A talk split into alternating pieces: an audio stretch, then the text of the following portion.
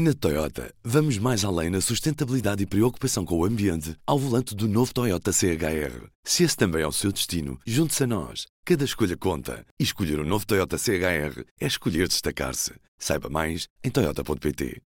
Um tempo feito de vários tempos e modos, que para sempre marcou a vida de mais de um milhão de jovens saídos das suas terras para atravessarem mares e viverem e morrerem noutro continente ou dele regressarem alguns com traços indeléveis na sua saúde.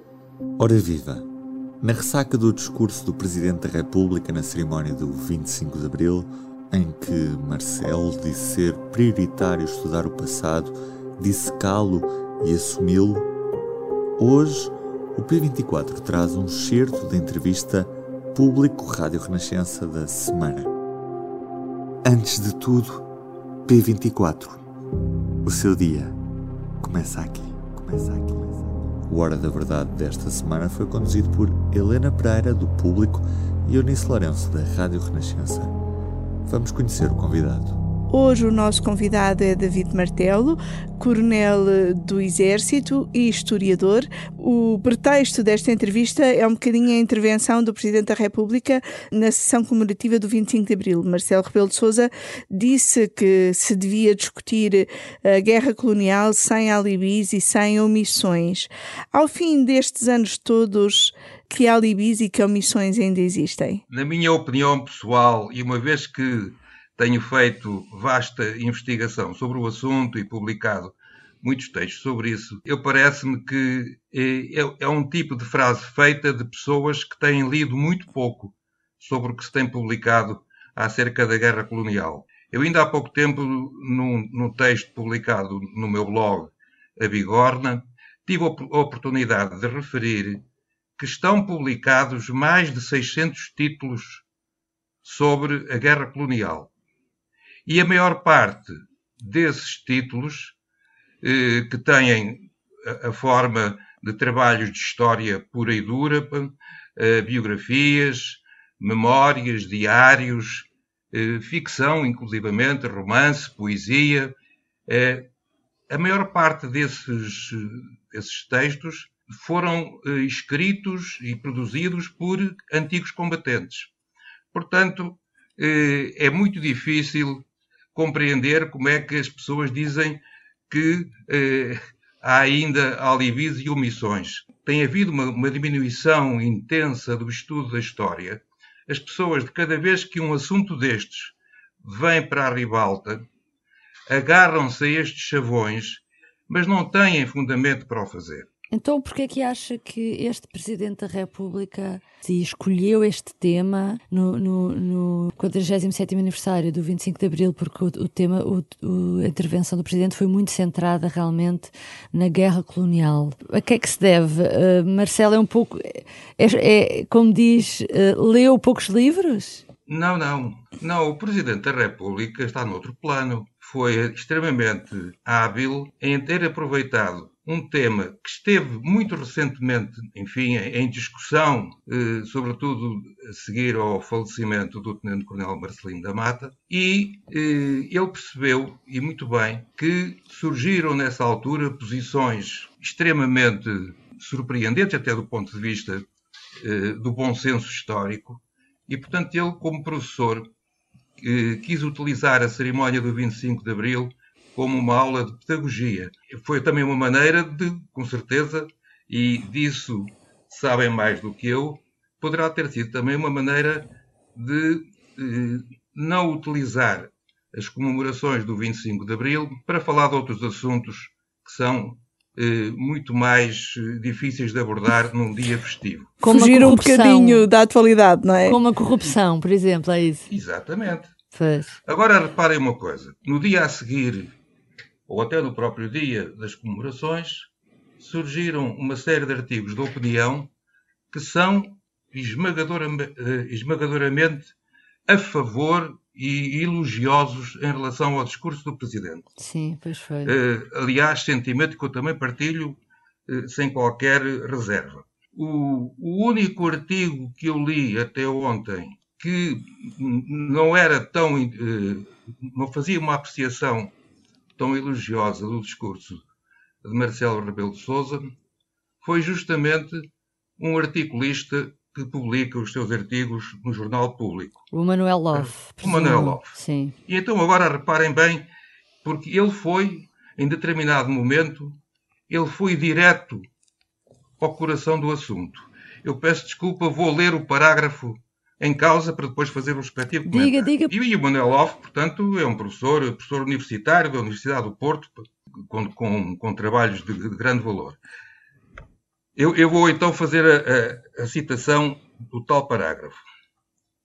Quando Marcelo nos pede para não exigir aos que viveram esse passado que pudessem antecipar valores agora tidos por evidentes, intemporais e universais, persiste num dos mais velhos erros metodológicos da leitura reacionária do passado. E agora o importante: o de inventar um tempo em que os valores dominantes seriam tão consensuais que nenhum outros teriam sido enunciados. Em todas as épocas, os valores dominantes tiveram alternativas. Todas as ordens tiveram resistência. Todas as verdades do tempo tiveram quem as denunciasse. Fim de citação. Ora bom, é aqui que me parece que está eh, a questão que mais necessita de ser debatida. Eu já fiz esse desafio no meu blog. E que é as tais alternativas. Havia... Eu até sugeria, especialmente aos mais novos, que começassem por ler a carta de Pedro Vaz de Caminha sobre o achamento do Brasil porque ele faz um trabalho quase jornalístico do contacto dos marinheiros portugueses com os habitantes que encontraram nas praias eh, onde se, eh, onde se aproximaram. Ora bom, e depois ele faz a descrição minuciosa de qual era o aspecto deles. Como estavam eh, seminus ou completamente nus, e o que é que e a maneira como se podiam entender com eles, etc. E agora, a partir daí, é necessário dizer quais eram as alternativas àquilo que se fez depois de os europeus, através dos portugueses, saberem que existiam esses países ou essas terras habitadas por seres humanos que estavam, como depois, mais tarde, uh, classificou o historiador Charles Boxer uhum. na Idade da Pedra. Ora bom, portanto, sobre a questão. Portanto, do... essa frase do presidente Marcelo Rebelo de Souza, a seu ver, não faz muito sentido, é isso? Não, não. Não. O, o presidente levantou a questão, e quanto a mim, bem. O doutor Manuel Loff contesta essa afirmação. E, portanto, eu faço aqui um desafio digam lá qual eram as, as alternativas. Qual, qual, era a forma de ter feito diferente, não é? Exato. Isto é, uh, os marinheiros portugueses chegavam lá e em vez de irem imbuídos das bulas papais que foram, uh, que foram uh, digamos, concedidas ao, ao rei de Portugal para as descobertas, eles iam chegavam lá e, e, a partir daí, em termos de decisões políticas, íamos atuar com a moral atual. Pois. Uhum. Mas é isso que o Presidente é chama a atenção, não é? Que não, Ou seja, não em, podemos ler com os olhos de hoje. Exatamente. É, agora, isto é, isto, claro que depois vamos, vamos, vamos chegar com certeza. Eh, eu, eu já fiz isso. Eu já fiz essa, essa tentativa de saber como é que se lidava com essas populações e o que é que fazíamos. Repare bem, se uma pessoa disser eu sou contra o colonialismo, eu aí fico logo uh, na dúvida do que é que essa pessoa está a dizer. Porque uma coisa é ser contra o colonialismo numa perspectiva pós-Segunda Guerra Mundial, que é uma, uma perspectiva que todos nós compreendemos. Uhum. Outra coisa é dizer eu sou contra o colonialismo e vamos recuar, com certeza, às colónias gregas e fenícias, aos romanos, e vamos condenar isso tudo e pedir indemnizações.